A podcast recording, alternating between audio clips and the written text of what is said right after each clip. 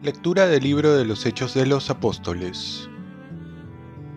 Mientras Apolo estaba en Corinto, Pablo atravesó la región montañosa y llegó a Éfeso.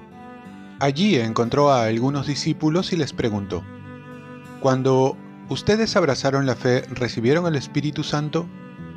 Contestaron, Ni siquiera hemos oído decir que hay un Espíritu Santo. Pablo les volvió a preguntar, Entonces, ¿qué bautismo recibieron? Respondieron, el bautismo de Juan. Pablo les dijo, el bautismo de Juan era signo de conversión, y él decía al pueblo que creyesen en el que iba a venir después, es decir, en Jesús. Al oír esto se bautizaron en el nombre del Señor Jesús. Cuando Pablo les impuso las manos, descendió sobre ellos el Espíritu Santo, y se pusieron a hablar en lenguas y a profetizar. Eran en total unos doce hombres. Pablo fue a la sinagoga y durante tres meses habló con el público del reino de Dios tratando de persuadirlos. Palabra de Dios. Salmo responsorial. Reyes de la tierra, canten a Dios. Se levanta Dios y se dispersan sus enemigos. Huyen de su presencia los que lo odian. Como el humo se disipa, se disipan ellos. Como se derrite la cera ante el fuego, así perecen los impíos ante Dios. Reyes de la tierra, canten a Dios. En cambio, los justos se alegran, gozan en la presencia de Dios, rebosando de alegría. Canten a Dios, toquen en su honor, su nombre es el Señor. Reyes de la tierra, canten a Dios. Padre de huérfanos, protector de viudas, Dios vive en su santa morada. Dios prepara casa a los desvalidos, libera a los cautivos y los enriquece. Reyes de la tierra, canten a Dios. Lectura del Santo Evangelio según San Juan. En aquel tiempo dijeron los discípulos a Jesús, Ahora sí que hablas claro y sin parábolas. Ahora conocemos que lo sabes todo y no necesitas que te pregunten.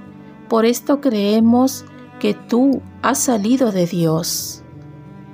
Les contestó Jesús, Ahora creen, miren, se acerca la hora, ya ha llegado en que ustedes se dispersarán cada uno por su lado y a mí me dejarán solo. Pero no estoy solo, porque el Padre está conmigo. Les he hablado de esto para que encuentren la paz en mí. En el mundo tendrán que sufrir, pero tengan valor. Yo he vencido al mundo. Palabra del Señor. Paz y bien, si quieres transformar tu vida necesitas al Espíritu Santo. Nosotros que estamos en la novena de Pentecostés, también hemos oído decir sobre el Espíritu Santo.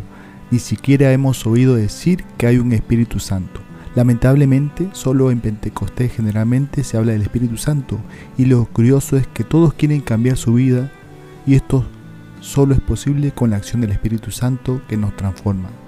Nadie puede decir Señor si no tiene el Espíritu Santo.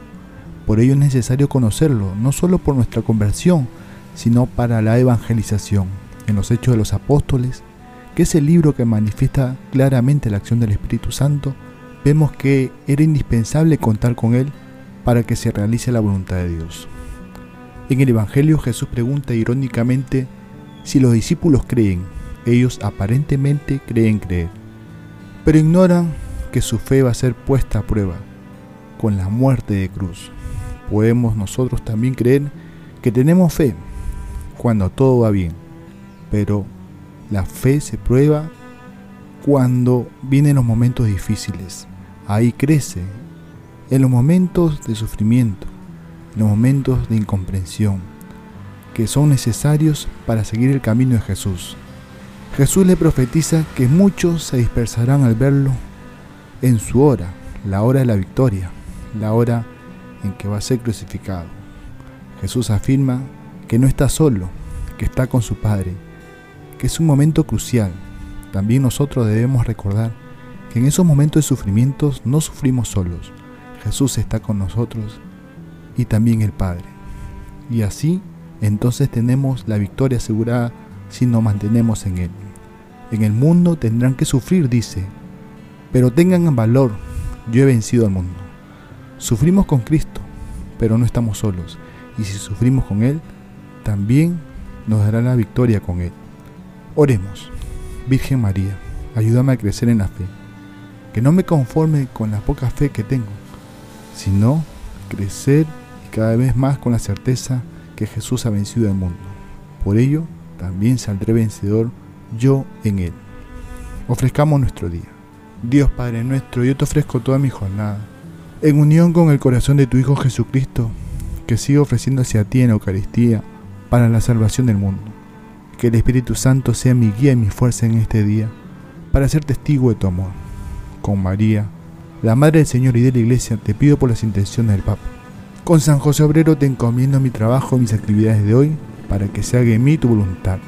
Y la bendición de Dios Todopoderoso, Padre, Hijo y Espíritu Santo, descienda sobre ti. Cuenta con mis oraciones, que yo cuento con las tuyas y que tengas un santo día.